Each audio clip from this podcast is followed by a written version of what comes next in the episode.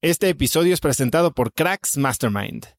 Cracks Mastermind arranca un nuevo ciclo anual y quiero invitarte a aplicar para ser parte de esta comunidad. Pero, ¿qué es Cracks Mastermind exactamente? Bueno, Cracks Mastermind es una comunidad de mexicanos y mexicanas con negocios exitosos. Pero no solo eso, también compartimos una mentalidad de crecimiento y buscamos vivir intensamente para tener resultados extremos que tengan impacto en nuestras empresas y nuestra sociedad. Como siempre lo decimos en Cracks Mastermind, agradecidos, mas nunca conformes.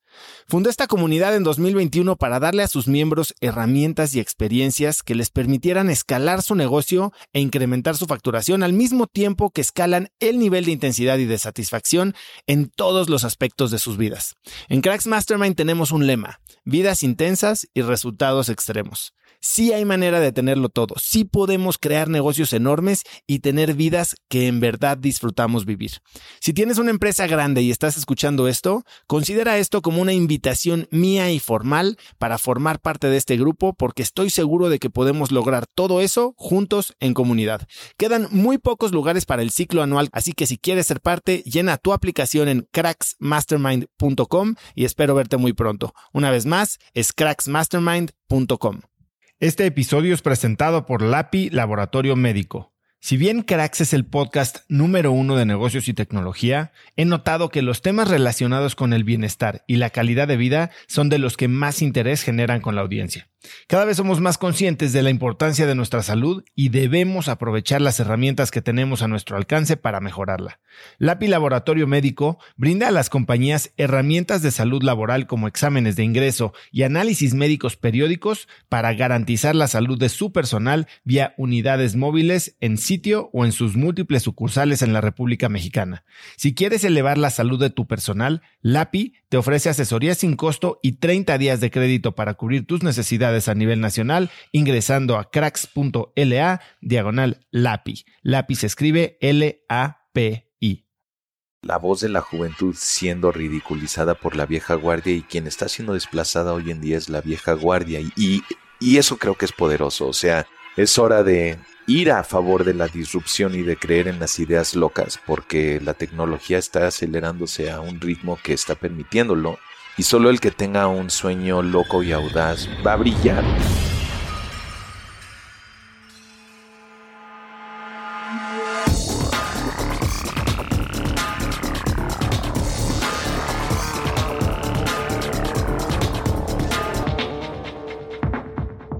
Hola y bienvenidos a un nuevo episodio de Cracks Podcast. Yo soy Oso Traba y entrevisto a las mentes más brillantes para dejarte algo único y práctico que puedas usar en tu vida diaria. Mi invitado de hoy es Gas Alasraki. Gas es el escritor y director de la película Nosotros los Nobles. Esta película rompió todos los récords de taquilla del cine mexicano y también es co-creador, productor ejecutivo y director de Club de Cuervos, que fue la primera serie original de Netflix en español. Gas y yo platicamos sobre sus inicios en el mundo del cine, de lo que tuvo que sufrir y superar para producir Nosotros los Nobles, de cómo hay que ser estrictos, pero flexibles para lograr el éxito, y de los aprendizajes en su salto a TV haciendo Club de Cuervos. Como podrás escuchar, es un maestro narrador de historias. Gas tiene mil y un relatos de terror de filmación y muchas anécdotas que nos sacaron varias risas. Es una entrevista muy entretenida, así que te dejo con Gas Alasraki. Gas, gracias por recibirme en tus nuevas oficinas. Un placer tenerte aquí. No, están padrísimas. Eh, entiendo que viviste en un sótano casi por años. Sí, estuvimos en el sótano de la oficina de mi papá desde... ¿Qué fue en el 2008? Sí, del 2008 hasta acá. 10 años, 11 años. Sí, sí, sí, sí. Estaba de socio con Pitipoli Barra. Que lo quiero muchísimo. Sí, sí, sí, sí. Fue un buen, fue un buen compa. Este, de, tuvimos Agave Shots cuatro años y luego partimos por caminos separados y me fui a escribir Los Nobles a mi casa. Mi esposa me dijo, si no tenemos hijos ni gastos, ahora es cuando, ¿no? Entonces me eché seis meses ahí hasta que me dijo, ella es nutrióloga y yo llegaba todos los días y yo estaba escribiendo en la casa todos los días. Cuando ella llegaba, había hablado el día entero ella y yo no había hablado nada. Así que la vida del escritor. Tenía ganas de platicarle los emocionantes twists y descubrimientos de mis personajes y mi vieja nada más me decía, güey, ya vete a trabajar a la oficina de tu papá, consíguete un escritorio, habla con gente, güey no puedes estar encerrado acá y no puedo ser la única persona con la que hablas, ¿no? Y dije, tiene toda la razón. Conseguí la bodega de almacenaje que tenían ahí disponible, puse un escritorio y como a los seis meses cayó, al, eh, eh, CB Directo me buscó para decirme que querían hacer un infomercial y pues le hablé a Moy Chiver que también sé que era productor freelance y le dije, ¿nos echamos esto? Va. Y empezó ahí esta cosa de ir a la oficina nada más para vernos la cara, ¿no? O sea, no teníamos trabajo, estaba yo haciendo, trabajando en el guion de los nobles, muy leía, pero era una forma de decirle a nuestras esposas, tengo que ir a, la oficina. bueno, lo dirás de broma. Ahora que, bueno, 10 años después, ya todo este tema del trabajo remoto está tomando tanta fuerza y cada vez más gente hace home office o trabaja desde Bali o desde donde tú quieras. Yo que estoy casado y con hijos, yo sí me tengo que salir de mi casa. Yo no podría quedarme a trabajar en mi casa porque nada más no hay no hay cómo concentrarte. Hay veces que también me tengo que salir de la oficina para trabajar porque tampoco hay cómo concentrarte. Eso es lo que me pasa a mí también. No me puedo quedar en la casa sin que me pidan que haga cosas de la casa y no me puedo venir a la oficina sin que me pidan que haga cosas de la oficina y pues muchas veces acabo en público, ahí en Molière, donde con que apagues tu teléfono y apagues tu, tu email y apagues tu wifi, puedes trabajar. Sí, sí, sí. ¿No? Es, es difícil encontrar un espacio para trabajar. Me pasa lo mismo. Hay veces que me voy tipo al Starbucks que está en el súper junto a mi casa, en vez de irme a mi casa para poder trabajar. Sí, sí, sí, mi esposa. ¿Qué onda? ¿Dónde estás? Aquí a la vuelta. Ah, ¿Y vas a venir a dormir a los niños? Y vuelta a ver y están ya subiendo las sillas a las mesas. Como que, sí, ya llego. Oye, Gas, te he oído decir, hablando de hijos, que tienes que estar dispuesto a matar a tus hijos. Sí. ¿Por qué? Este, porque creativamente tus ideas las quieres como a tus hijos.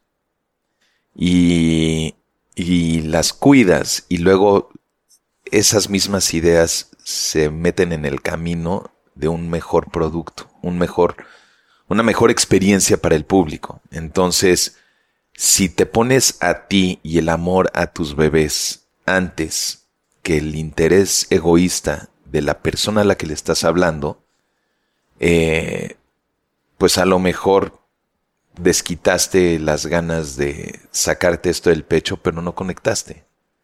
Entonces, si si tu prioridad es expresión propia.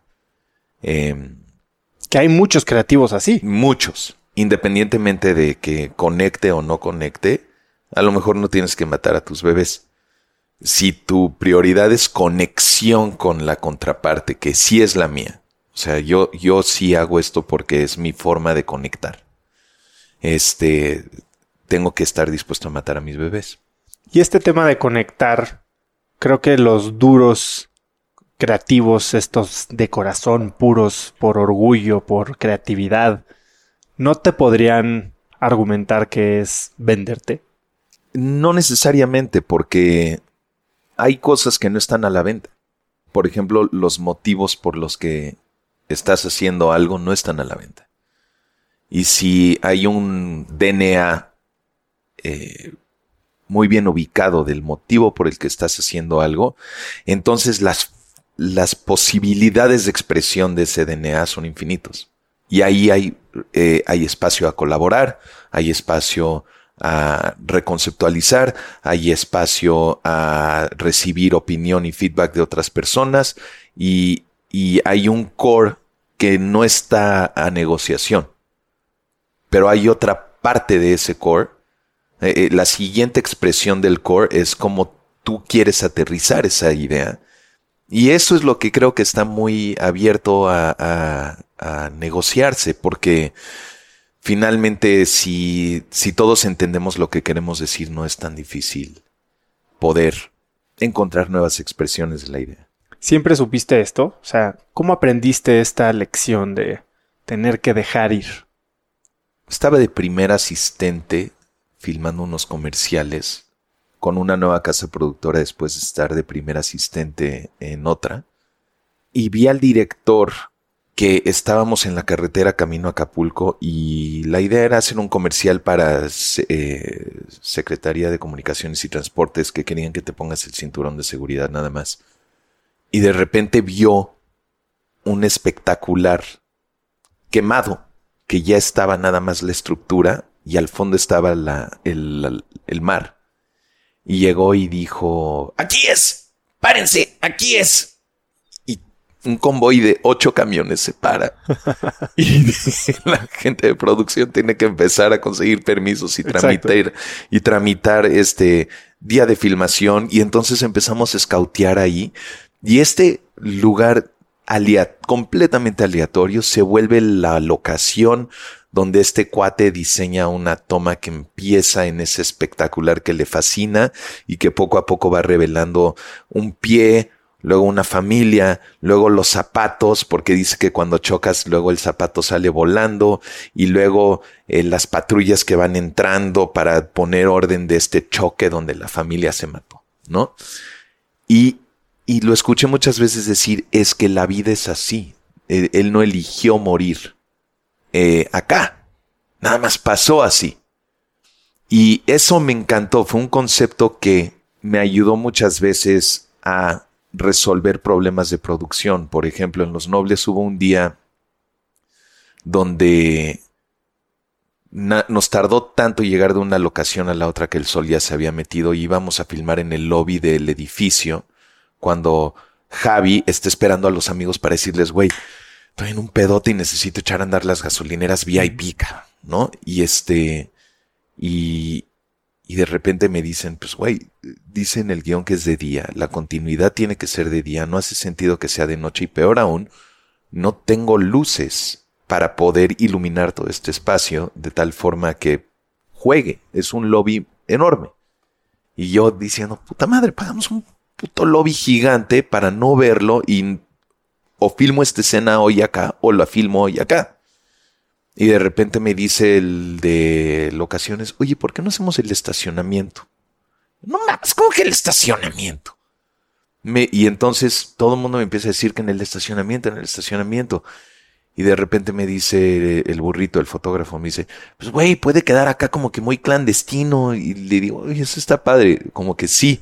Y espérate un segundo, la mayoría de las veces toda esta gente que tiene estos lobbies chidos nunca los usa porque el coche entra al estacionamiento y ahí está el guarro esperándolos para que se suban ahí y salgan del estacionamiento. No usan el lobby.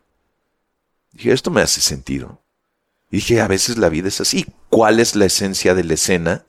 Que este güey se siente que está un poco bajo acecho. Me hace más sentido que sea en el estacionamiento ahora que sea en el lobby. Y entonces de repente se, hicimos toda la reconceptualización de la escena, es decir, la realidad universal de este personaje es que está eh, huyendo de las autoridades y no lo pueden ver hablando con sus amigos y el estacionamiento jala mil veces mejor que el lobby.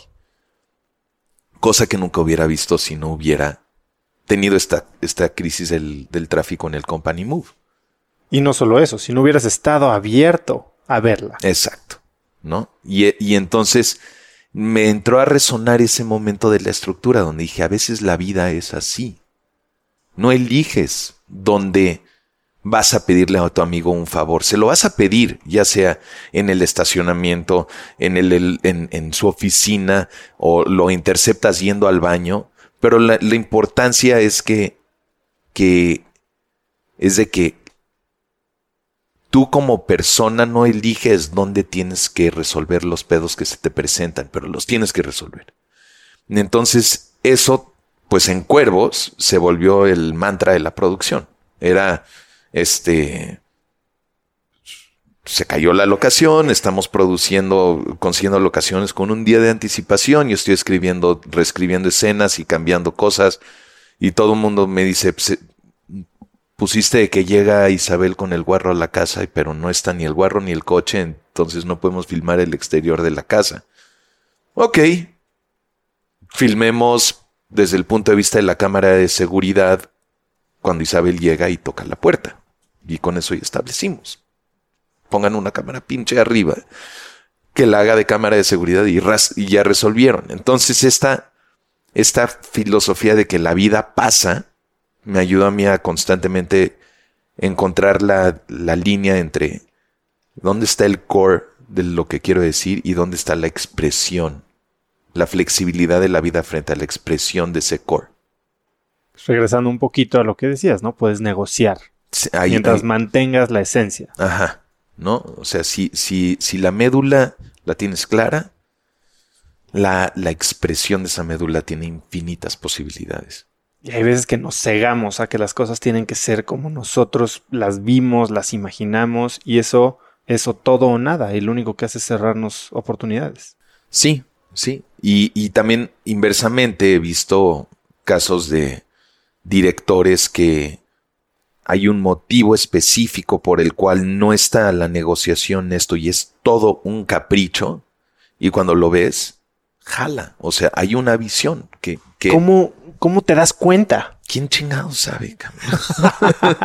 no tengo idea. O sea, eh, sí he visto yo a veces eh, el saldo que, que deja una falta de rigor, ¿no? Pero a la misma vez he visto el fruto que deja eh, tener las cosas abiertas a negociación, ¿no? Entonces, sí, sí te puedo decir después de, un, de cuatro temporadas de serie de televisión y una película que lo que más anhelo ahorita es poder traer un poco de rigor a mi proceso de preproducción. También te puedo decir eso. O sea, en el balance, si tuvieras que decir, tengo que tomar una de las dos posiciones. O siempre voy a ser flexible o siempre voy a ser rígido, ¿cuál elegirías? Mm, la bronca ahí es la definición de flexibilidad y rigidez. Y ahí es donde todo, eh, mi, si tú haces una escala del 1 al 10, mi 5 y tu 5 en flexibilidad pueden tener unos, unos, unas medidas totalmente diferentes. Entonces es difícil responder a eso, pero te diría, te diría que lo que más tengo ganas de hacer ahorita es elevar mi estética. Y eso requiere de planeación, y requiere de tiempo, y requiere de... Rigidez. Rigidez. ¿Cuál, que te acuerdes, ha sido la decisión que más tuviste que batallar para que se aprobara? Algo en lo que fuiste verdaderamente rígido y dijiste, como dicen, me subo en mi burro y de aquí nadie me baja y háganle como quieran, se va a hacer así y que fue exitosa. Que fuiste en contra de todo lo que te decía todo el mundo. Pues la última toma de la primera temporada de Club de Cuervos era cuando Isabel finalmente se volvía la presidenta del equipo y Chávez estaba yendo. Y decía yo, esta toma merece algo espectacular. O sea, como que Isabel logró algo y llevamos filmando todo con cámara al hombro. Es hora de ver que es hora de que la producción se esmere para celebrar la llegada de Isabel a esta silla roja. Entonces se me ocurrió esta idea de arrancar sobre la pelota de fútbol en el centro de la cancha y nada más volar desde ahí y cruzar toda la cancha y luego todas las gradas y llegar hasta la silla y terminar en un close-up de ella. Traer la Cam Mate es una grúa eh, que pones la cámara hasta la punta y se puede ir metiendo de un módulo adentro hacia el otro y hacerse remota y extenderse mucho y puedes panearla y tiene cabeza remota y traerla por un día es algo así como 150 mil pesos más el transporte y lo rentas por tres días porque lo estás trayendo hasta Pachuca. Costo total 500 mil pesos. Impagable, no lo teníamos. Además que eh, están estas, eh, ¿cómo se llama? Estas... Em, tiene todo un sistema de irrigación abajo del pasto, en la cancha, que si pones ese peso encima lo truenas. Entonces no podíamos hacer eso. Estaba la Spider-Cam, que hay que traerla de Estados Unidos. Y eso costaba. Esa es la de los hilos. Ajá. ¿No? 80 mil dólares. Nada más traerla. Eh, agrégale los costos. Impagable. Y yo seguía. Y, y, la producción poco a poco se hartó y dijo: No, no te lo vamos a cumplir. Y el único así que dijo: Se hace porque se hace fue Moy Chiver. Que venimos mamándonos desde que hicimos el primer infomercial hasta este día. No ha habido Moy es alguien que me acepta el reto toda la vida y entonces no ha habido un caso donde, donde él dice, no, güey, ya te voy a poner un alto. O si él, él me cree cuando siento que algo tiene valor y no quiero aflojar. Entonces, siempre tomamos las decisiones juntos entre la creatividad y el negocio. Entonces, Moy encuentra a un güey que hace un sistema de poleas de efectos especiales que por 15 mil pesos nos pone las poleas de un extremo al otro. A la mexicana. Ajá. Y le habla a la casa de efectos y les pregunta, la cabecita remota, ¿en cuánto me la dejas? ¿No? dice, ah, pues te la mando en otros 15. Entonces ya todo, todo, por 50 mil pesos, podía yo tener esa, e-, ese efecto y este, y encima de todo era una toma que yo no sabía hacer. Entonces le hablé a Roberto Aguilera que hace comerciales y filma fútbol y le dije, filma esta toma tú. O sea, organiza todo lo del fútbol, que esta pinche toma quede espectacular, dirígela tú, ¿no? Y entonces se vino a Pachuca, coordinó las tomas de fútbol, hizo toda la cosa.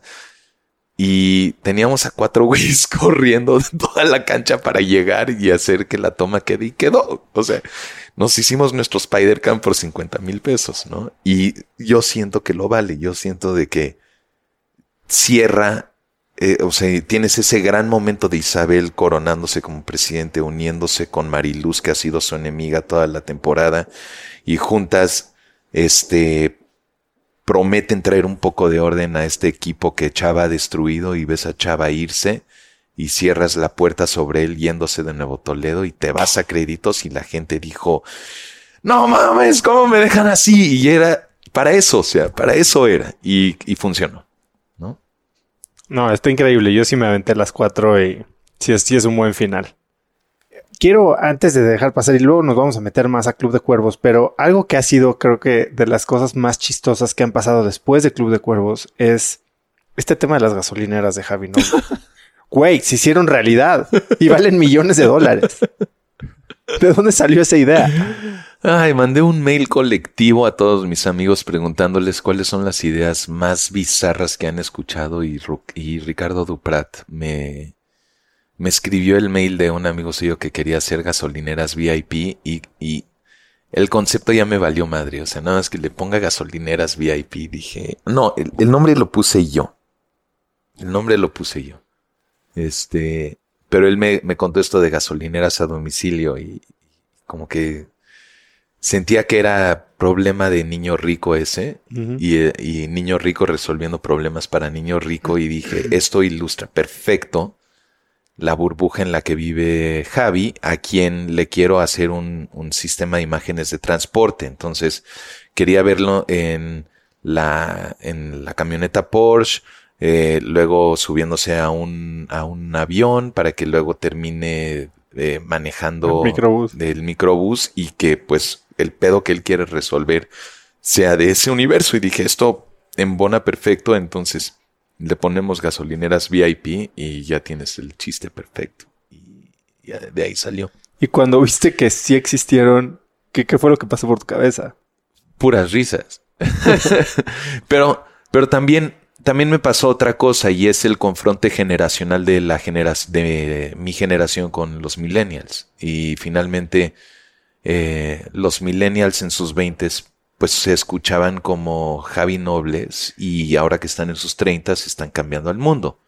Las ideas locas de los millennials de cuando hicimos los nobles hoy en día ya son eh, las ideas que están transformando a la sociedad y de alguna forma creo que, el que Javi Noble representa también esa voz de, de la voz de la juventud siendo ridiculizada por la vieja guardia y quien está siendo desplazada hoy en día es la vieja guardia y eso creo que es poderoso. O sea, a mí mismo me ha hecho replantearme el cinismo con el que volteaba a ver a todos los niños que quieren hacer el nuevo app y que la madre. Y hoy en día es, es hora de, de, de, de escuchar ir a favor de la disrupción y de creer en las ideas locas, porque la tecnología está acelerándose a un ritmo que está permitiéndolo, y solo el que tenga un sueño loco y audaz va a, va a tener algo de, va a brillar. Antes de tener el éxito que fueron los nobles y obviamente Club de Cuervos, lo que me interesa es eso que me contaste ese día en el desayuno, ¿no? Eh, cierras tu empresa, te quedas sin chamba, tienes esta visión de escribir tu película, pero pues son épocas duras. Sí. Cuéntame un poquito, ¿cómo viviste esa época? Bueno, es importante trenzar los dos mundos en los que viví durante los ocho años que estuve en la industria de la publicidad, con la del cine, porque no, no pinta una representación clara parecer de que un día cerré la empresa y dije voy a escribir mi guion y fueron los nobles. No fue eso. que es lo que este, todo el mundo creería, ¿no? Sí, no, no, no, no, no. Yo estuve trabajando en Mark Platt Productions y en Fox mientras estuve estudiando en USC, este, haciendo mis programas ahí de, de intern que no te pagan, leyendo guiones, metiéndome a juntas, escuchando llamadas, con el sueño de hacer Hollywood en México. O sea, esa era mi visión. Y cuando se acabó mi época universitaria, no había ninguna empresa gringa que me lleve a Estados Unidos y que, y que eh, meta, que puje por mi visa, porque la forma de crecer en Estados Unidos en el mundo del, del desarrollo es, pues, eres eh, coordinador en esta empresa y te hacen ejecutivo en la otra. Entonces, a ninguna empresa le hace sentido nacionalizar o, o, apoyar por una visa a un extranjero en la industria de Hollywood, especialmente cuando saliste de la universidad y eres otro caballo de fuerza, no traes ningún talento en particular. Entonces me regresé a México pensando que la vida es un poco un, una pirámide, ¿no? Y la cara de, Estados Unidos llegar a la punta está muy saturada, pero en Europa, en Latinoamérica, no está tan, tan saturado llegar a la pirámide. Y si ya llegas arriba, ha de ser más fácil caminar de una cara a la otra. Entonces dije, voy a ir a México, donde puedo empezar a dirigir de más joven, más fácil, sin pasar por tanto bullshit de que tienes que ser asistente de asistente y luego asistente de tal y asistente de tal. Además tengo un papá con una agencia de publicidad que tiene casas productoras con las que trabaja y el, este es el momento de aprovechar el, el nepotismo y todo lo que pueda venir ahí. Esa era la estrategia. Entonces, yo vi los comerciales como un gimnasio donde tienes mucho tiempo muerto y durante el tiempo muerto puedo escribir guiones, hacer cortometrajes y tratar de hacer una película para que el día que alguien me diga por qué debería apoyarte en tu película, yo pueda decirle, llevo muchos, muchos meses, años en un set, sé cómo operar un set y he crecido en la jerarquía de ahí. Entonces, no soy eh, un junior con ganas de hacer ahora su película pidiéndole amigo a los dinero a los amigos de papi. ¿No? Ese era el, el, planteamiento en el que yo estaba tratando de trabajar. Y este. Y entonces, mientras yo hacía eso, tenía amigos que le estaban apostando más al cine y no tanto a los comerciales, y que luego después del cine trataban de empezar a entrar a los comerciales. Y conforme pasaban los años estábamos viendo a Lemon Films que ya llevaban cinco películas y ahora querían entrar a comerciales. Veníamos a, a Belino que llevaba mucho tiempo en cine y decía odio esta industria y se vino a comerciales. Tenías a este Simón Bros que llevaba haciendo cine y se había eh, campeón de los comerciales y se pasa a hacer cine. Este Michel Franco que pone su productora de comerciales y un día dice voy a hacer cine. Y entonces ahí estaba toda esta generación haciendo cortometrajes, que nos íbamos al Festival de Morelia, al de Guadalajara, y la comunidad eh, estábamos chupando en el lobby ahí todo el tiempo y veías cómo ya había gente de mi edad haciendo cine Y yo tenía un guion que no la armaba y otro guion que no me gustaba y tiraba otro guion y se me quedaba, quemaba mi computadora dentro de un coche que se incendió con todos los guiones que había escrito. Este, que Eso fue real. Fue real, fue real. O sea, se, regresando de un viaje de esquiar con amigos eh, de la universidad, íbamos en el coche de la hermana nos, eh, y olía quemado, estábamos sufriéndola, y ya estábamos frenando con motor y alguien nos dice, güey, está humeando el coche. y nos, nos orillamos, me bajo y veo gotitas de fuego cayendo de la panza del motor. Les grito, está incendiándose. Y todos nos vamos esperando la explosión de Hollywood y después de 10 minutos de ver el coche gradualmente incendiarse, y llega alguien y dice, ahí está mi iPod con todas mis canciones. Otra chava dice, ahí está todos mis estuches de maquillaje de Chanel. Y yo digo, ahí está mi pasaporte y mi computadora con todo el trabajo que he hecho en los últimos 10 años. Así. Entonces, eh, en ese inter eh, hice tres cortometrajes. El primero, Michelle Franco hizo la foto. Moy Chiver hizo la producción. Este, y fue mi primera pasada por los festivales de cine, que pues finalmente hice una mamada de, de muy hollywoodense, güey. O sea, un policía se enamora de una chava a la que para y de repente la patrulla cobra vida y la y el coche de la chava cobra vida y se empiezan a manejar solas las patrullas y cuando llegan a, a, a un semáforo resulta que los coches se enamoraron y, y entonces se, se, abren las puertas y como que si se agarran las manos se van juntos los coches. O sea, neta. Transformers y todo. Sí, neta no te dan el can no te invita a decir visionario. Pero de ahí hice otro corto con Jaime Camil, Marta Higareda y Tony Dalton, justo cuando Tony estaba sacando, matando cabos y, y Jaime y Marta estaban sacando su primera película juntos, que creo que se llamaba Siete Días o algo así. Y esa fue Volver, Volver y también muy hollywoodense y, y, yo influido por 24 hice un estilo de filmación que ni al caso, todo sucedía en coches. Pero Guillermo Arriaga vio el corto que hice porque se vino a por alguna razón Guillermo Arriaga jugaba fútbol rápido con nosotros todos los lunes en la noche en el campo de fútbol de Chapulte, de Constituyentes. Y él era como el, el tío con puro pedorro de veintitantos años. Venía a taquear con nosotros y un día le traje ese corto así de, oye, ¿cómo ves mi corto? Y entonces me invita a competir contra Michel Franco por la, la chance cero, de ¿no? dirigir un corto que él había escrito. Y este, y fue la hora cero y a Michelle y a mí nos cagó que Guillermo nos haya hecho eso porque pues pone a competir a dos amigos que... Ya, ¿Y eran solo compitiendo ustedes dos o había más gente? Éramos nosotros dos. Y era, y era como que, pues güey, somos mejores amigos, ¿por qué nos pone en esta situación? Pero... ¿Qué sentiste? ¿Qué hiciste? Pues, me rompí la madre por ganar, ¿no? Y... ¿Afectó tu amistad? Pues no, hoy en día Michelle y yo seguimos siendo muy buenos amigos y, y, y, y, sentimos que haber sobrepasado eso fue un poco un testamento de la amistad, ¿no? O más bien un, un, un, una prueba de fuego de la amistad, ¿no? Este... ¿Alguna vez le preguntaste por qué? ¿A, a Guillermo? Guillermo? No.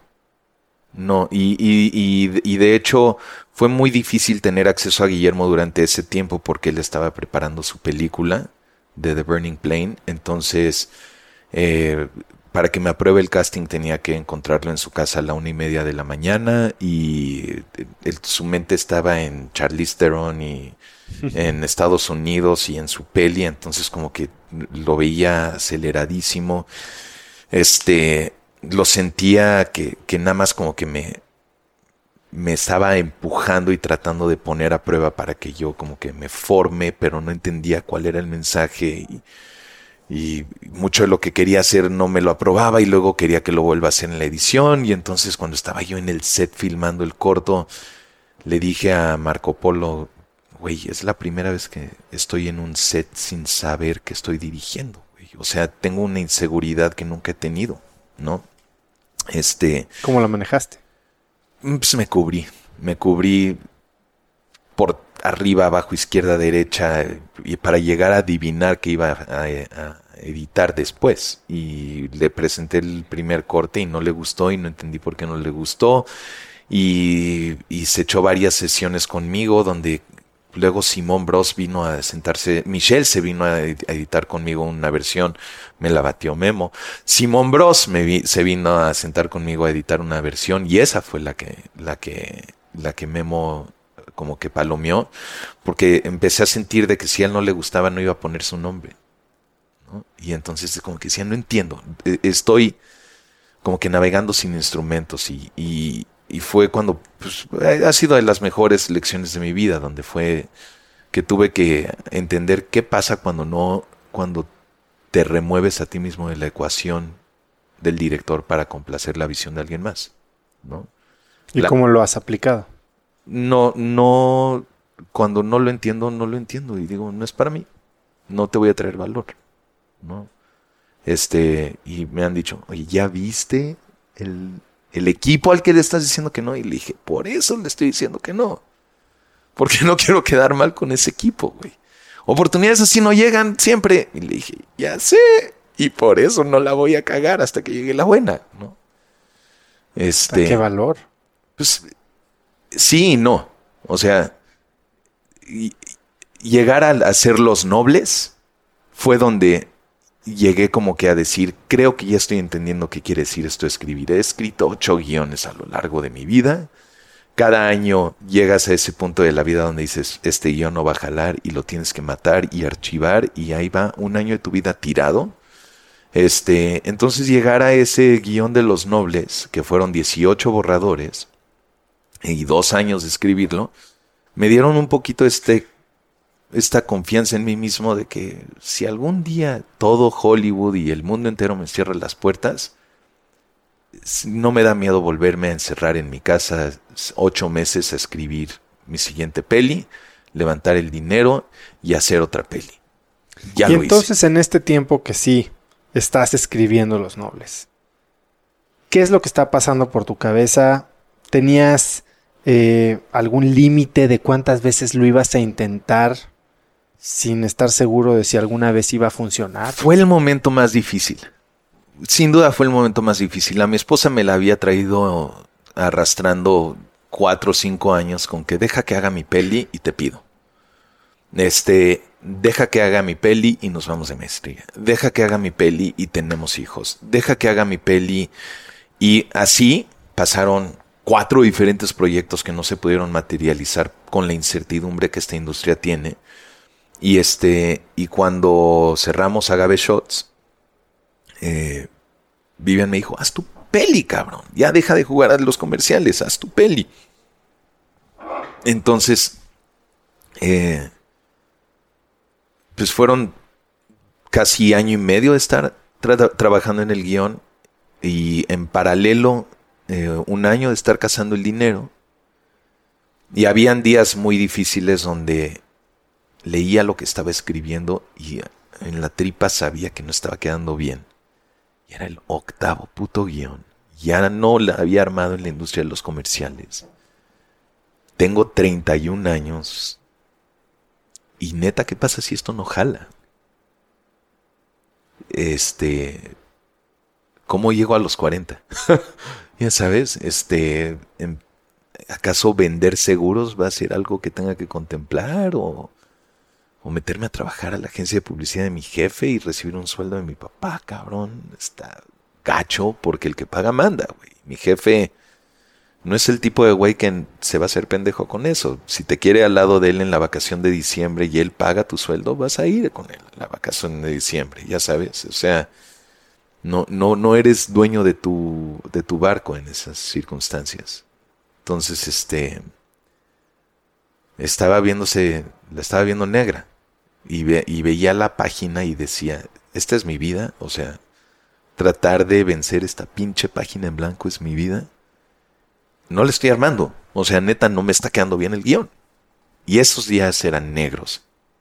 Corte A, paga una cuenta, abre tu cuenta de banco y ve que tus ahorros están disminuyéndose y ya no estás dirigiendo comerciales y no hay ninguna cuenta por cobrar en el horizonte, güey. O sea, el cash flow se está secando. Ya sabes. Este, esos eran días pinches. ¿Cómo, cómo lo vivías en tu casa? Silenciosamente. ¿Alguna vez te exigió o te sugirió, no voy a decir exigió, tu esposa, güey, tal vez es momento de pasar la página? Este, hubo un día que ya habíamos metido la carpeta a Eficine y estábamos esperando el veredicto y el Eficine es para el financiamiento. Sí, el Eficine es el financiamiento, es el grant del gobierno de la lotería, de ese fondo que tienen para producciones. Donde de repente yo ya había recibido suficientes indirectas de Vivian para sentirme un poco incómodo de dónde estábamos en ese momento y llega ella de trabajar y me dice, ¿qué tienes? Y le dije, estoy un poco bajo la impresión de que si no me dan el eficine vas a decir que ya es hora de seguir con lo que a lo que va. Y me dijo, efectivamente. y entonces eso detonó un poco un pleito grande donde le dije, ¿qué parte de de con quién te estás casando, qué parte no has entendido de con quién te casaste? En nuestro primer date te puse el corto que hice con Jaime Camila y Marta y Gareda en lo que yo me arreglaba. Nunca me vendí como alguien que venía a esto para ver si jala. Y mi gran reservación de quererme casar contigo antes de hacer mi peli era evitar llegar este día. Y no lo voy a dejar ir. No lo voy a dejar ir. Eh, así que planteémonos bien en qué matrimonio estamos y con quién te casaste para que entiendas eso también tú, ¿no? Este fue muy duro porque sentía que mi matrimonio estaba como que la moneda de mi matrimonio estaba en el aire ahí. ¿Qué le recomendarías a alguien que pudiera estar pasando por lo mismo? Pues no sé, porque Vivian ha sido de las aliadas más importantes que he tenido en la vida y ha sido un barómetro que, que es muy bueno en decirme cuando es bullshit lo que me estoy diciendo a mí mismo y cuando no. Y es difícil, es difícil equilibrar qué es más importante, si el destino o el viaje, ¿no? Entonces, suponte que pierdo a Vivian en el proceso de, de, hacer mi sueño. Y hago los nobles sin Vivian. ¿No? No me hubiera sabido también. O sea, el éxito eh, sin tener con quién compartirlo acentúa los sacrificios que has hecho en persecución de un sueño que últimamente está fincado en tu ego y en ningún momento pesa tanto la soledad como en un éxito así. Y para mí, haber tenido a Vivian acompañándome en todo el éxito es lo que ha hecho que el viaje valga más la pena, ¿no? Entonces, es... Y, por el otro lado, si, si por, eh, por estar con Vivian ahora estoy vendiendo seguros, probablemente estaría muy frustrado y resentido con ella y probablemente tronaríamos, ¿no? Entonces, eh, ¿cuándo quieres tronar? Cuando ya tienes hijos y ahora los, los niños voltean a ver eh, a mi papá que tenía sueños de ser director de joven y dejó y, renunció a su puesto de vender seguros para perseguir este sueño de hacer cine. Si no la armó de joven, no la va a armar de grande. Ya sabes, entonces, ¿quieres llegar a esa situación? Y últimamente tengo esta filosofía de, de, que en caso de, en caso de que se despresurice el avión, ponte la máscara primero, ¿no? O sea, no vas a poderle poner la máscara a tus hijos ni a la esposa si tú te mueres antes, ¿no? Entonces... Qué buena analogía. Ahora cuéntame en qué momento supiste que ya lo tenías. O sea, ¿en qué momento ves que se empieza a materializar? ¿Te dan eficina? Ajá. Y entonces, ¿qué pasa? O sea, ya sabes que tienes algo de lana, que como que se echó la bola a andar, por decir. Mm. Pues, mira, cuando, cuando gané el Eficine, eh, me fui a, a, a, un restaurante en la Condesa con mi hermano a celebrar y luego me alcanzó Vivian y luego me alcanzó Tony Dalton. Y chupamos mezcal hasta la noche y me arrepentí de haber chupado mezcal porque dije, esta es una felicidad que no me hubiera gustado nebulizar. Y entonces a partir de ahí dejé de chupar porque estaba tan feliz que no quería que se me olvide. Quería tener mucha lucidez en esos meses. Nada más de la... porque eh, era algo que venía pidiendo tanto al, a los astros que ya lo tenía. ¿No? Pero te había sacado la rifa del tigre, ¿no? O sea, ahora lo tenías que hacer y ahora ah. tenías que ver si iba a ser éxito. Bienvenido, güey. O sea, yo, yo, la, estrategia era muy simple. El secreto de mantener un negocio de producción andando está en la televisión. Porque si logras cerrar una venta, a lo mejor tienes dos años de que entra dinero al, la, caja y está circulando el negocio.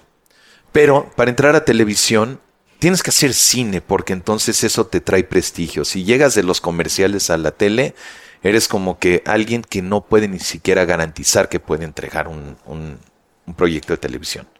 Pero cine te da credibilidad. Entonces yo decía, con que haga lo mismo que hizo Matando Cabos, que fueron 80 millones de pesos, o, o con que yo viva en ese universo de niñas mal, donde pues ya lancé dos carreras de actores ahí, este, la película figura, entonces ya hago tele. Y entonces echamos a andar este negocito de tele y seguimos haciendo cine y tele, cine y tele. Ese era el proyecto. Y en, y en, en, el, en el esquema de recuperación decíamos, pues mira, 80 millones, chingón, 100 millones, ya entras a los festivales de cine un poquito con la nalga parada, y 150 millones de pesos es el home run, ¿no? Y, y con eso, pues ya hasta a lo mejor puedes aspirar a, tratar de irte a Hollywood a, a pedir chamba, ¿no?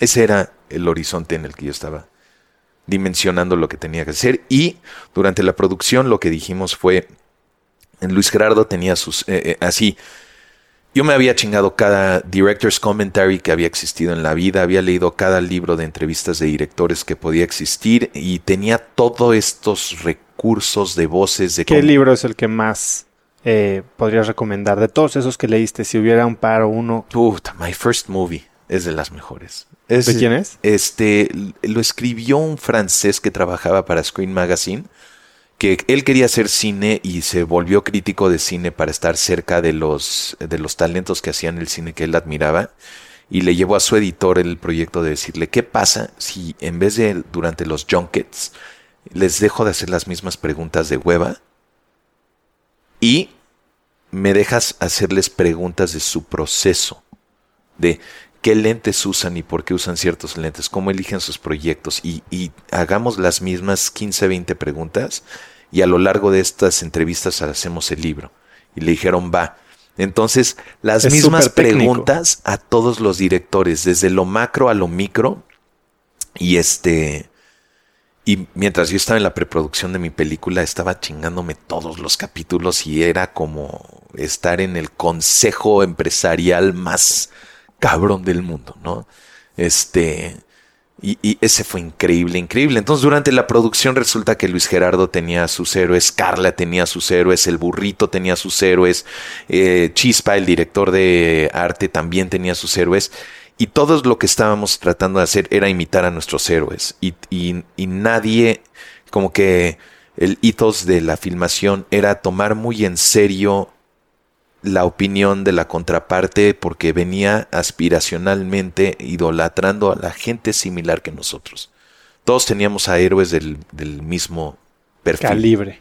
¿no? Entonces, queríamos honrar ese fanboy adentro de cada uno y, eso nos fue llevando a ser los nobles en lo que era. El día que lanzamos la película, en la mañana estábamos haciendo el tour de prensa y vi nosotros los nobles en el espectacular de Cinemex afuera de, de viaducto, este, y se me bajó la sangre porque he visto durante 10 años a un sinfín de colegas llegar a ese día del estreno y que no entra una alma al cine. Y dije, hoy termina ese día, güey. O sea, ya hicimos la premier, todo el mundo me dijo que le encantó, todo muy chingón, pero hoy es el, hoy es el día. Y estaba con Carla en la camioneta camino a, a Radio W. Y de repente se me revolvió el estómago y le dije a Carla, ¿qué pasa si nadie viene? ¿No? Y la de prensa, no, güey, te juro que no hay pedo, tu peli está de huevos, no va a pasar eso. y dije, güey, esto es lo que pasa cada vez. O sea, yo estoy preocupándome no porque qué pasa si le... No, no, estoy contemplando a ver qué pasa si le va bien. O sea, las posibilidades de que me pase lo que le ha pasado a todos es lo normal. ¿Acaso no me di cuenta de que este día iba a llegar?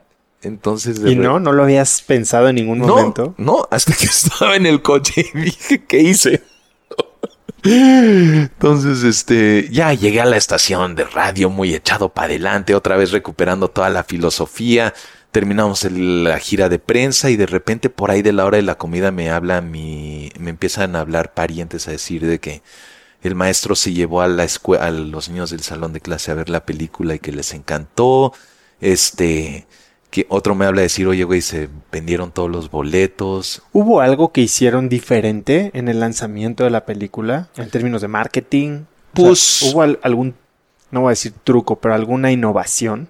Pues. A mí me cuesta trabajo decírtelo porque no, no, no, he lanzado muchas películas, era la primera que lanzaba. Pero habías visto lo que habían hecho los demás. Sí, pero no, nunca estuve en el proceso de las entrañas, entonces Leo había lanzado 20 películas y él estaba muy seguro de los siguientes pasos y platicaba con la gente de Warner muy en corto de que oigan pues hay que hacer la exhibición para el distribuidor y oigan traigan a los gerentes para que la vean y entonces para mí todo era nuevo pero a lo mejor para ellos no y, y, cuando yo hoy en día estamos lanzando la de la de mentada de padre hablo de hay que enseñársela a los gerentes y hay que hacer y todos me voltean a ver como que sí güey se hace cada película vale madre entonces no sé pero Ernesto este el director de distribución de, de Warner Universal en México en algún momento terminando una junta me dijo sabes qué no es normal esta colaboración con los creativos en una campaña de marketing. Algo padre está pasando acá. ¿No? yo, ah, muy chingón. Me dice, sí, a lo mejor el mundo de la agencia de publicidad de ustedes o no sé qué. Les está, está ayudando a que todos nos veamos como aliados y no nos estamos peleando tanto con ustedes como nos peleamos con los creativos en otros lanzamientos. Eso está padre, estamos viendo el mismo lanzamiento. Más de eso no te puedo decir. Pero en la noche, eh, antes de irnos a cenar, me metí a Cinemex para comprar boletos para los nobles y más o menos ver cuántos lugares sobraban disponibles. Y, y, me metí a todas las salas y veía que estaban como que sold out, sold out y todo. Y empecé a decir, no mames, güey. nos está yendo bien, ¿no? Y entonces ese viernes en la noche me fui a cenar con con amigos y con Leo y con mi esposa y con todos. Y empezamos a brindar como que, güey, no nos fue mal, ya sabes. Pero el sábado de repente empezaron a llegar mails de Warner dándonos explicaciones de lo que estaban viendo en taquilla. Y domingo otro mail, y lunes otro mail, y martes y miércoles, y de repente el jueves nos dijeron, oigan, pues ahora sí vamos a hacer el lanzamiento nacional y vamos a ir con el doble de copias de las que habíamos calculado, ¿no? Y fue, estábamos en Monterrey, Luis Gerardo, Carla y Juan Pablo en, en la gira de prensa cuando nos dieron esta noticia y hicimos el Harlem, el, no, el Harlem Shake, sí, el Harlem Shake. ¿No? Porque en ese momento nos volvimos la película con más, la película mexicana con el lanzamiento de más copias en la historia del cine mexicano con puro puto desconocido, excepto Gonzalo Vega. Es esto impresionante. Y, y, lo que decías hace un rato, ¿no? Que lanzar la carrera de artistas, pues Luis Gerardo y Carla La están reventando. eh, reventando. Sí, yo estaba hablando de lanzarlas tipo pues, Ana Cerradilla o Ana de la Reguera que les pagaban fortunas por manejar Ciel o salir en L'Oreal.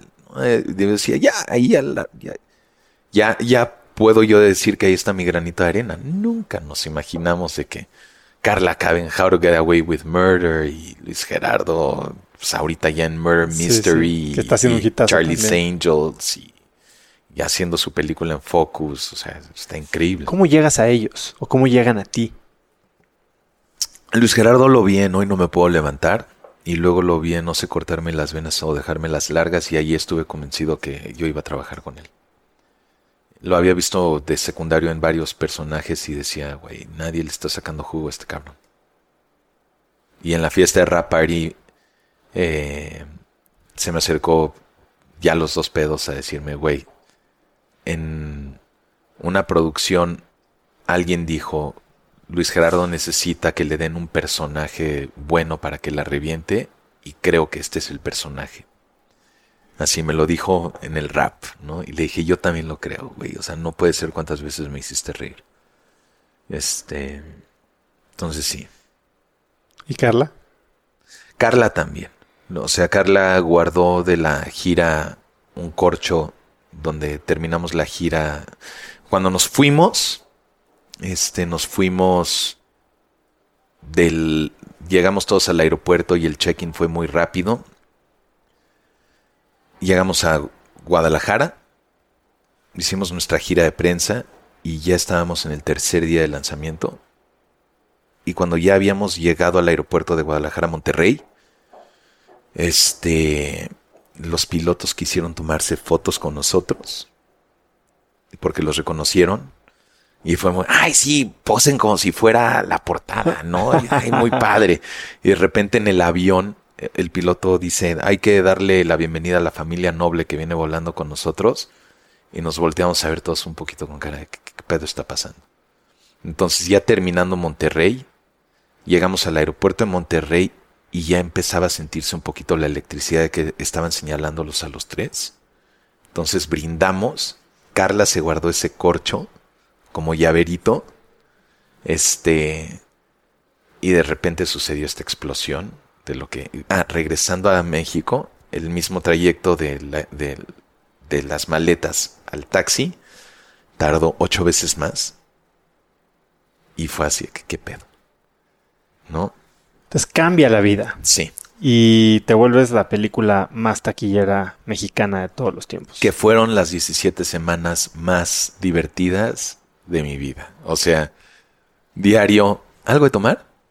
Prosecco. Prosecco, así. Mi vieja, estábamos, llevábamos tres meses embarazados y este, y mi vieja nada más se reía porque no dejaba ir el Prosecco ninguna de las tres comidas. y no estaba pedo, nada más era, estoy celebrando, güey. Y fueron 17 semanas de, de nada más ver cómo rompíamos récord tras récord tras récord. Y Leo nos explicaba qué quería decir cada caseta que estábamos cruzando. En el mes 4 estábamos ya ganándole al, al crimen del padre Amaro en taquilla.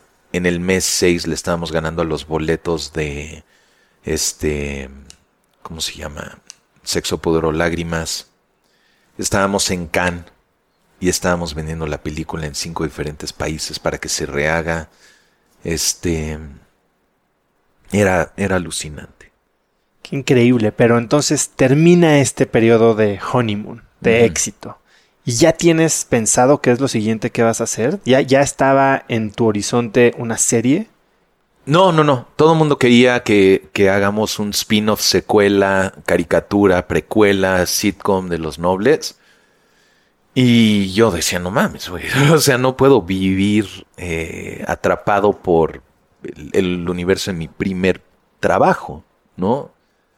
Y entonces nos fuimos a Los Ángeles eh, tres meses, Vivian y yo, con ganas de ahí a lo mejor ya tener a nuestra hija, eh, acabar con un poco la gira de, de medios que había sido eh, como, ya sabes, el año de gira de Miss Universo, ¿no?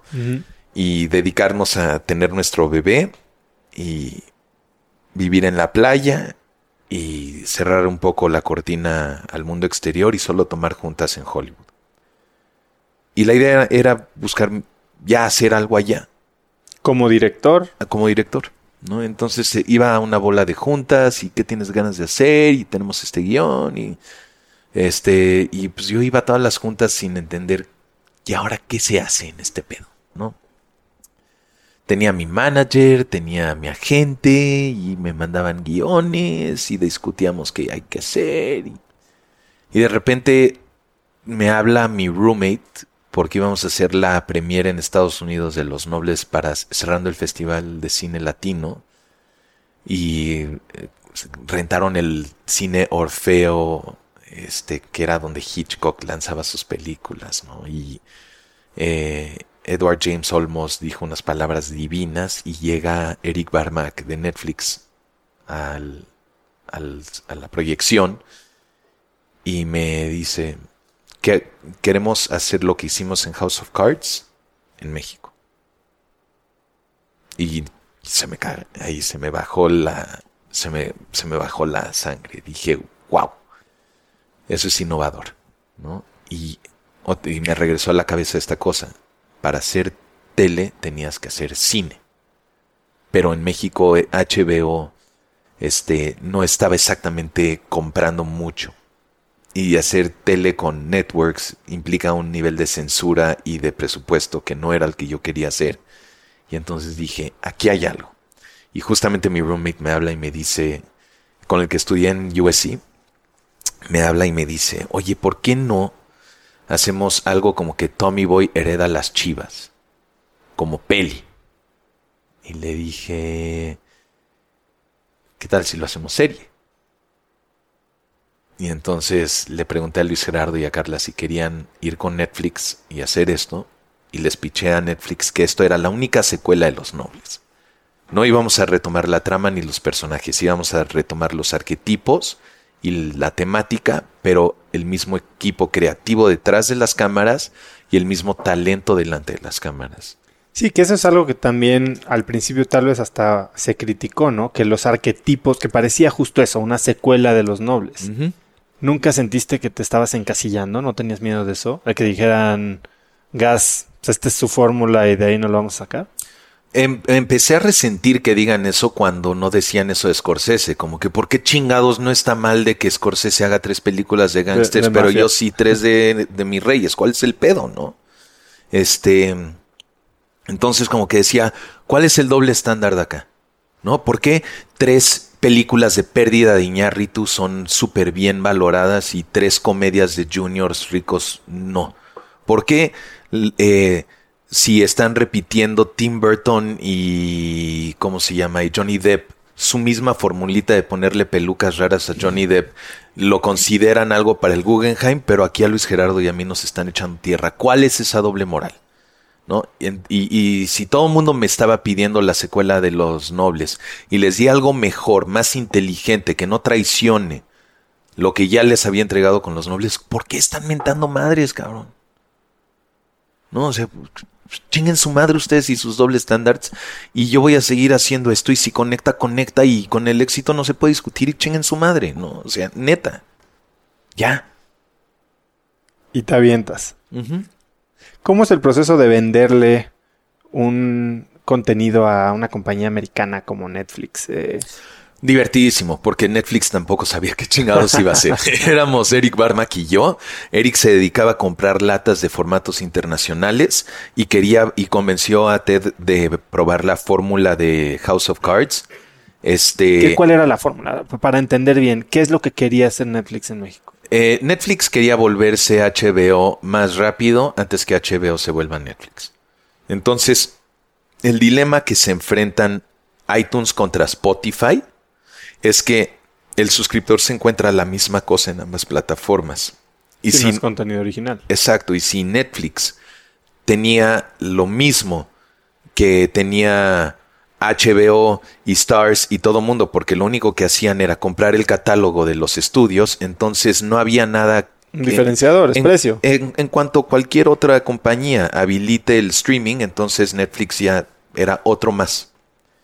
La estrategia de HBO era ofrecer contenido único para que quieras pagar un premium para ver el contenido de ellos y Netflix dijo hay que hacer exactamente lo mismo. Pero dijeron hagamos internacional. Y eh, en mi mente estaban poniéndose al corriente con HBO en ese momento, que ya había hecho Señor Ávila y, Capadocia. Entonces, e, esa era la estrategia de Netflix. Pero, güey, no, o sea, no, nadie preguntaba por los guiones, nadie preguntaba por las locaciones, nadie preguntaba por el cast. Y un día Barmack me habla y me dice, güey, ¿sí sabes que yo tengo que aprobar el cast? Perdón, güey, perdón, perdón. Yo estaba un poco en el ritmo de la peli. Me, dijiste, me dijiste libertad creativa. Nunca he trabajado con un network. Ahí te va todo. Me dijo, todo se ve muy bien. Nada más, no se te olvide mandarme cosas. Y a la mitad de ese proceso contrataron a Diego Ábalos que vino a México y empezó como que a preguntar de, ¿y cómo van? ¿No? Y impresionantemente buenas notas de parte de Barmack y Diego cuando estábamos en la edición, ¿no? Este, me impresionaron mucho porque sabían, sabían dar notas de guion y de edición, sabían opinar de casting y además sabían leer contratos y negociar fees y entendían el esquema de negocios, sabían de leyes, de negocios, de guionismo. Yo dije, yo quiero ser como ellos. Y el reto grande, o cuál, ¿qué es lo que más te sorprendió cuando empiezas a hacer tele comparado con tu experiencia de cine? Em, la experiencia comunal se pierde. Ya no tienes chance de ir a una sala de cine a, compartir tu trabajo. La, eh, Miguel Ángel Fox me invitó una vez a la premier de la serie de televisión que él hizo y más que nada reunió a unos amigos en su casa y prendieron la tele para cuando Televisa diga y ahora va esta serie, ¿no? Y como que eso se siente chico, se siente como un... Si alguna vez has corrido un maratón... desde el proceso de la grabación o la filmación. No, ahorita te hablo de eso, ¿no? Pero, pero del lanzamiento y lo que es la recepción de tu trabajo es una experiencia muy distinta porque eh, no, no tienes ese... Es como correr un maratón y que nada más te suene el reloj y te digan, ya corriste los 42 kilómetros, ya te puedes ir a tu casa. Y digas, ¿dónde está la meta? ¿Y la medalla? Y la foto y todo el mundo aplaudiendo. Como que, ¿dónde está eso? No, no, no, tu reloj dice que ya acabaste, ¿no? Ese es anticlimático. muy anticlimático eso. Por eso le agradecía a Netflix mucho que hayan hecho una premier para que se sienta como que terminamos el primer. Pero ya la temporada 3 fue como relojito de que ya acabaste de correr, felicidades, ¿no? Y, tu única oportunidad de medir reacciones es meterte a Twitter y es esta cosa horrible de nada más estar...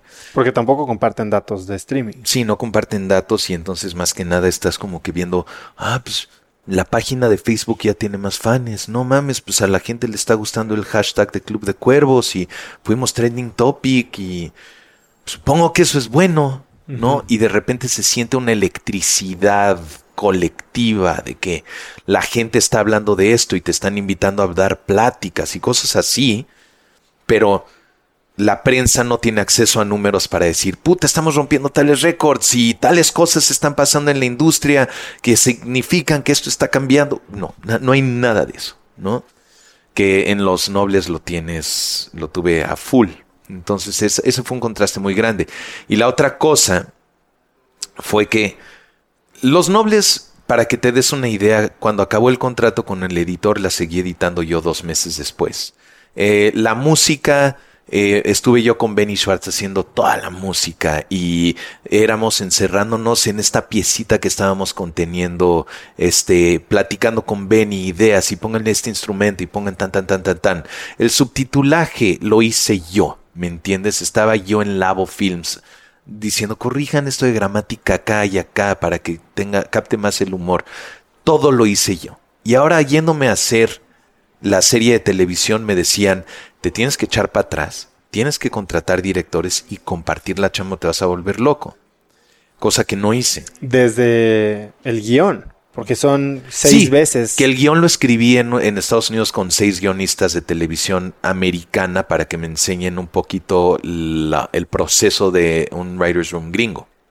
Pero el, lo que era editar seis episodios simultáneamente con un equipo de editores que nunca había trabajado yo con ellos y unos resultaban mejores que otros y perdía al director que iba a editar el segundo eh, que iba a dirigir el segundo bloque entonces se desfasó por seis meses seis semanas el proceso de edición y entonces los editores ya no tenían tiempo de editar el, eh, según el calendario que tenían. Yo tenía que estar editando con ellos mientras el director estaba dirigiendo. Pero ahora estaba yo en Pachuca dirigiendo otra vez con el editor, esperándome en el camper para en una hora darle apunte sobre un episodio que estaba tan lejos de lo que yo quería hacer que no avanzábamos, porque todo el mundo me llegaba a preguntar cosas del guion, de vestuario, la chingada. Entonces no se avanzó seis semanas más. Y de repente, después de que la filmación fue una putiza, y fueron 13 semanas filmando. Ahora estoy editando hasta las 4 de la mañana y no me salgo a comer. Me traigo un shake a la oficina y eso es lo que como y sigo editando y viví de shakes y cafés. ¿Qué, shake tomabas? Uno de proteína que mi esposa me dio para que no me desnutra. ¿Cómo se llamaba? ¿No sabes? Mm, no, no tengo idea. Está bien. No te desnutriste no me desnutrí. Y bueno, entonces pasa todo este proceso, es una producción mucho más acelerada, mucho más complicada, más holgada en términos de recursos. me, estabas contando al principio lo de la cámara, ¿no? De la temporada. ¿Cómo fue la temporada 1? La temporada 1 fue, es, eh, fue lo que te conté, esa cámara, ¿no? Claro. Y nos dieron recursos súper limitados porque era un experimento, nos duplicaron los recursos en las temporadas 2 y 3 y nos holgaron los recursos todavía más en la 4. Pero uno de los grandes errores que yo hice como showrunner fue que nunca supe escribir contra presupuesto y entonces pues los guiones siempre necesitaban mucho más dinero que podíamos nosotros parchar con product placement lo cual me hace un pésimo hombre de negocios en la televisión que no sabe escribir contra presupuesto. Pésimo. Pero nos fue bien. Este, la cuarta temporada, la broma es de que pasé de la temporada uno eh, de ser un artista a un gerente en las demás temporadas. ¿Y cómo sentiste ese cambio? Eh, como crecimiento empresarial y un mérito artístico el, de saber compartir mi bebé con gente en la que aprendí a confiar y que acabó haciendo que Cuervo sea lo que es. ¿Tenías alguna práctica o hábito, algo que dijeras, bueno, esto es como yo funciono o es algo que hago todos los días y que me mantiene totalmente en orden y enfocado y que te haya ayudado a, hacer ese cambio exitosamente de, de cine a tele? Cambio de cine a tele. Entonces mira, creo que más bien es un poquito esto de Hero Dreams of Sushi. Ok. Si ves ese documental, lo que descubres es de que el proveedor de arroz había sido seleccionado minuciosamente porque era una pistola el proveedor de arroz. El proveedor de pescados era el mejor proveedor de pescados. El cocinero que quería, quería graduarse de hacer huevo le tardó 10 años graduarse de hacer el huevo. Hasta que un día Giro le dijo, finalmente ya lo hiciste bien, te voy a dejar entrar a cortar pescado. Este. Y lo que descubres ahí es que el, el éxito de Giro está en. en. en conseguir al mejor del mejor del mejor del mejor que pudiera conseguir él. Ahora, eso yo creo que eh, a mí me siempre me ha confrontado esa filosofía con una realidad de que yo no era nadie. Entonces, si yo quería traerme al mejor de los mejores de los mejores fotógrafos, el mejor de los mejores de los mejores fotógrafos decía, no eres nadie y no tienes presupuesto. Exacto. Entonces, Porque una cosa es vender, bueno, vas a aprender de mí, vas a trabajar conmigo o te pago. Cuando no tienes ninguna de las dos, hay que vender sueños. Entonces no eres nadie. Y entonces empieza un poquito eso de, bueno, ¿quién es el mejor que puedo conseguir? Y eso era lo que hacía, ¿no? Entonces, ¿quién es el que mejor cine ha producido en México hasta ahorita que el cine que yo he hecho? Leo. ¿Quién me va a enseñar a hacerlo? Leo. ¿Quién es el mejor productor de televisión que podemos conseguir hasta ahorita? Pues Epigmenio no se va a subir sin quitarnos el negocio. Marcel Ferrer. Marcel nos enseña a hacer televisión. Este, y entonces dejas que todos ellos equipen, te equipen de la gente que con las que mejor les ha ido a ellos y entonces aprendes de ellos y de alguna forma te admites como el novato del grupo y diriges un poco desde atrás, ¿no? Y así es como que creo que así es como creo que he sobrevivido a hacer una película y una serie. Hubo una ocasión en la que casi les cuesta la serie una mala reservación de hotel. ¿Te sabes esa historia? Me la sé.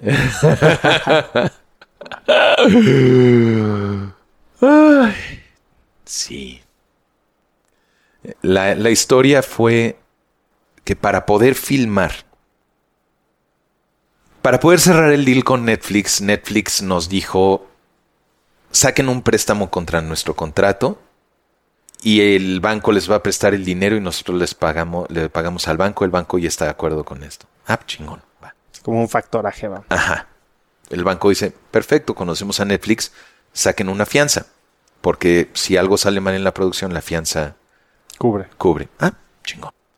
¿Con quién vamos? Con estos. Ok. Fianza. ¿Le entras? Sí.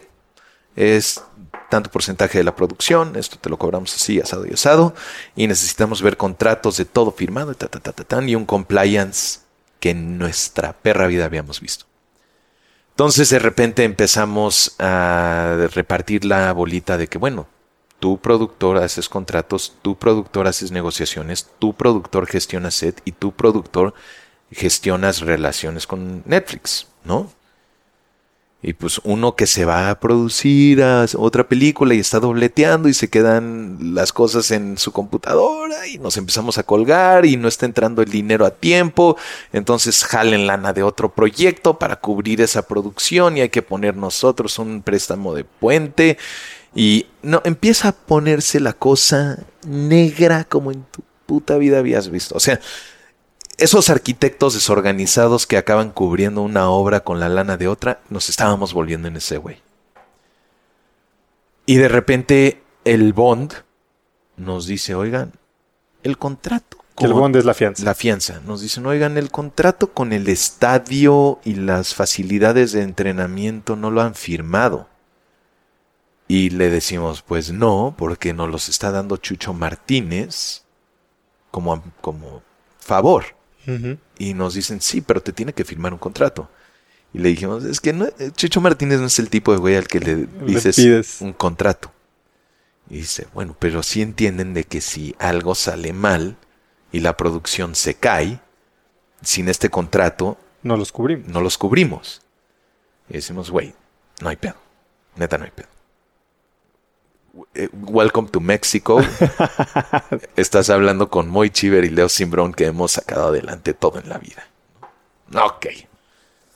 Entonces estamos filmando y filmando y filmando. Y de repente llegamos a Pachuca y haz de cuenta casi casi hay un letrero de bienvenidos cuervos a Pachuca. Y entramos a dormir a la Universidad del Fútbol o sea, llegamos a Pachuca a hacer check-in al Holiday Inn ya, ya, ¿cómo se llama? Ya, ya la Universidad del Fútbol. Pero pues, nosotros ni siquiera vimos qué quería decir eso. La producción lo está gestionando. Nos vamos a filmar toda la noche.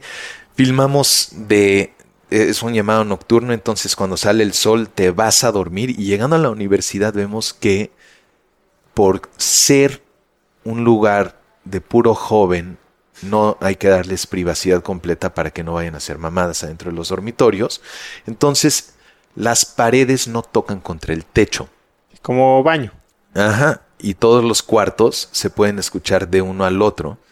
Entonces, apenas llegamos nosotros a dormir, todos se despiertan y empiezan a tocar guitarra, jugar videojuegos, poner música, echar desmadre, darse toallazos, gritar. Es un pinche manicomio y todo el crew que tiene de 30 para arriba no está para estar entre puro pinche chavito. Entonces me dicen, güey, nos tenemos que ir a, al Holiday Inn. Y nos dicen, pues vamos a hablar con Chucho. Vamos a hablar con Chucho, va. Entonces Chucho de repente le decimos, oye, pues nos tenemos que ir al Holiday Inn. Porque no estamos durmiendo y cualquier persona que no duerma llega en el llamado nocturno cansado y, puede tener cualquier accidente ya que están colgando lámparas desde lugares muy altos, están en escaleras y pues se nos puede accidentar a alguien, o sea, neta no podemos hacer esto. El de producción prácticamente nos había renunciado ese día diciendo de que si no cambiábamos las condiciones se llevaba a su crew para no ponerlo en riesgo. Entonces llegamos a hablar con Chucho y Chucho llega y dice, ¿en qué cabeza... A ver, yo soy socio de Carlos Slim. ¿En qué universo yo tendría a Yusacel cuando mi socio es Carlos Slim? ¿Por qué ustedes, si les estoy poniendo todas las facilidades a su disposición, no se van a quedar en, el, en mi hotel para ahorrarse unos centavos? Yo me quedo sin respuesta porque no tengo idea de qué está hablando. Y me voy con, con Moisés afuera un segundo y decirle, ¿qué está pasando, güey? Y me dice, uno de los de producción, que es gerente de producción, no sabe de la relación que teníamos con Chucho. Y el Holiday Inn, por estar abriendo, nos dio una, una tarifa regalada.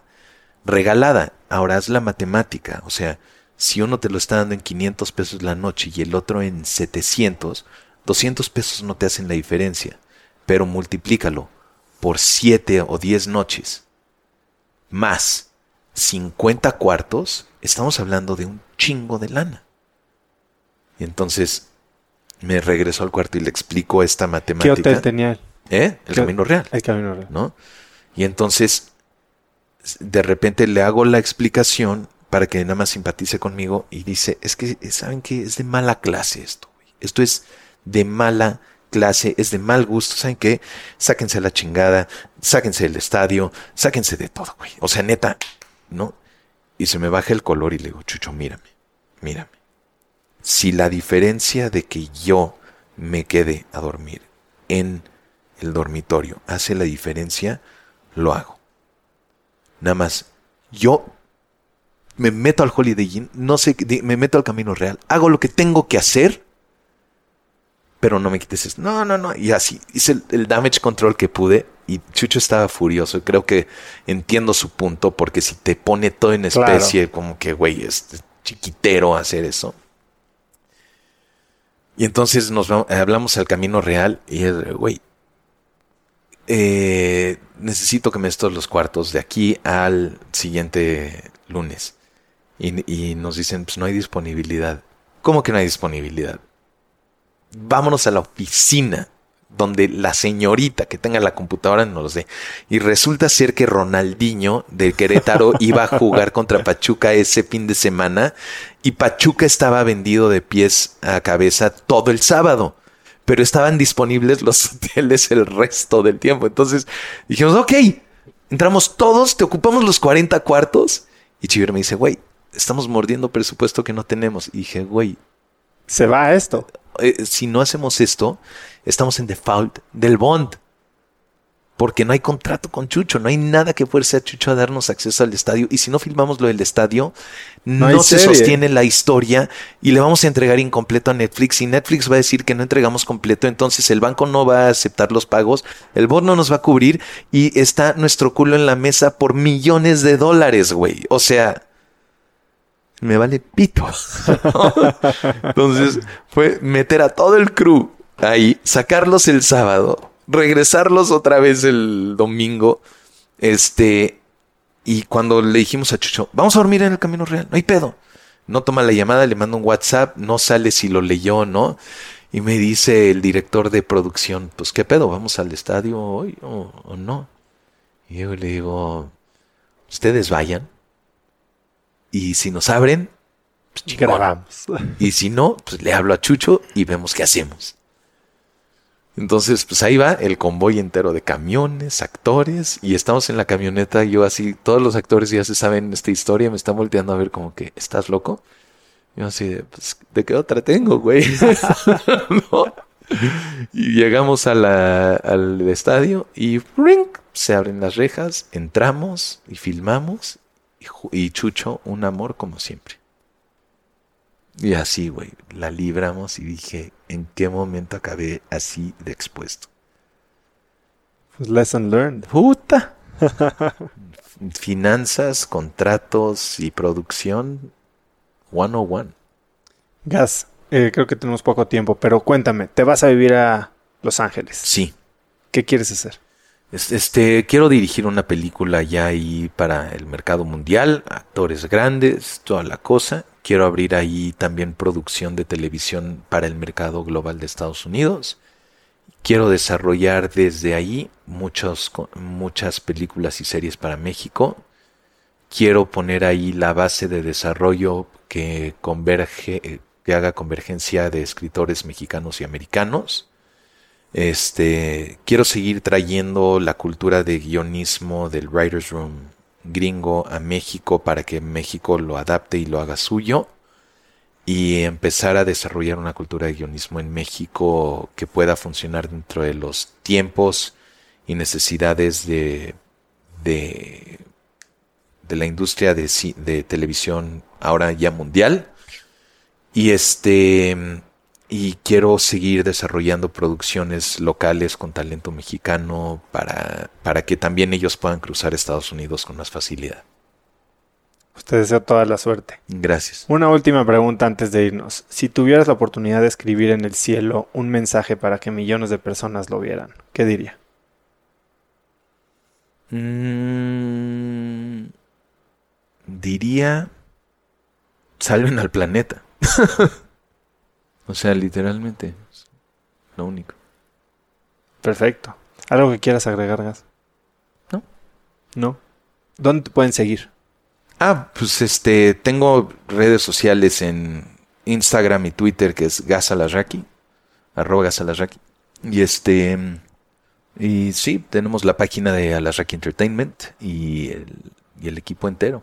Y viene la nueva película. Viene nuestra nueva película dirigida por Fer Robsar y Marc Alasraki, mi hermano. Es una coproducción de Lemon Films, Trasciende y Alasraki Entertainment y se llama Mentada de Padre. Lanzamos el 16 de agosto. Ahí está la crema y nata de la producción mexicana. Todos los cuates que Todos. estábamos empedando en Guadalajara antes de que hagamos algo. Muy bien, pues mucha suerte, habrá que verla. Mil gracias. No, la verdad es que tu contenido creo que sí ha puesto la cultura mexicana, el nombre de México, el talento mexicano en los ojos del mundo. Creo que mucha gente tiene vidas enteras para agradecerte y a todo tu equipo. Eres un crack. Ah, mil gracias. Muchas gracias. mil, gracias. Gracias, Gas. La verdad me quedé con ganas de seguir oyendo las anécdotas de Gas, así que seguramente habrá otro episodio con él. Si te gustó este episodio, suscríbete en iTunes o Spotify y califícanos con 5 estrellas para que más gente nos pueda encontrar. Suscríbete también gratis a Viernes de Cracks, que es el mail que mando cada viernes con 5 tips o cosas que te pueden interesar antes del fin de semana. Puedes hacerlo en cracks.la diagonal viernes. Y si aprendiste algo de este episodio, mencióname en tus historias de Instagram como arroba osotrava e incluye a Gas como arroba gasalarraki. Puedes encontrar links a todo lo que hablamos en www.cracks.la diagonal gas, que es G-A-Z.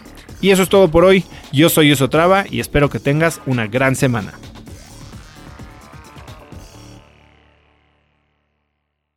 Este episodio es presentado por Cracks Mastermind. Cracks Mastermind arranca un nuevo ciclo anual y quiero invitarte a aplicar para ser parte de esta comunidad. Pero, ¿qué es Cracks Mastermind exactamente? Bueno, Cracks Mastermind es una comunidad de mexicanos y mexicanas con negocios exitosos. Pero no solo eso, también compartimos una mentalidad de crecimiento y buscamos vivir intensamente para tener resultados extremos que tengan impacto en nuestras empresas y nuestra sociedad. Como siempre lo decimos en Cracks Mastermind, agradecidos, mas nunca conformes. Fundó esta comunidad en 2021 para darle a sus miembros herramientas y experiencias que les permitieran escalar su negocio e incrementar su facturación al mismo tiempo que escalan el nivel de intensidad y de satisfacción en todos los aspectos de sus vidas. En Cracks Mastermind tenemos un lema, vidas intensas y resultados extremos. Sí hay manera de tenerlo todo, sí podemos crear negocios enormes y tener vidas que en verdad disfrutamos vivir. Si tienes una empresa grande y estás escuchando esto, considera esto como una invitación mía y formal para formar parte de este grupo porque estoy seguro de que podemos lograr todo eso juntos en comunidad. Quedan muy pocos lugares para el ciclo anual, así que si quieres ser parte, llena tu aplicación en cracksmastermind.com y espero verte muy pronto. Una vez más, es cracksmastermind.com. Este episodio es presentado por LAPI Laboratorio Médico. Si bien Cracks es el podcast número uno de negocios y tecnología, he notado que los temas relacionados con el bienestar y la calidad de vida son de los que más interés generan con la audiencia. Cada vez somos más conscientes de la importancia de nuestra salud y debemos aprovechar las herramientas que tenemos a nuestro alcance para mejorarla. LAPI Laboratorio Médico brinda a las compañías herramientas de salud laboral como exámenes de ingreso y análisis médicos periódicos para garantizar la salud de su personal vía unidades móviles en sitio o en sus múltiples sucursales en la República Mexicana.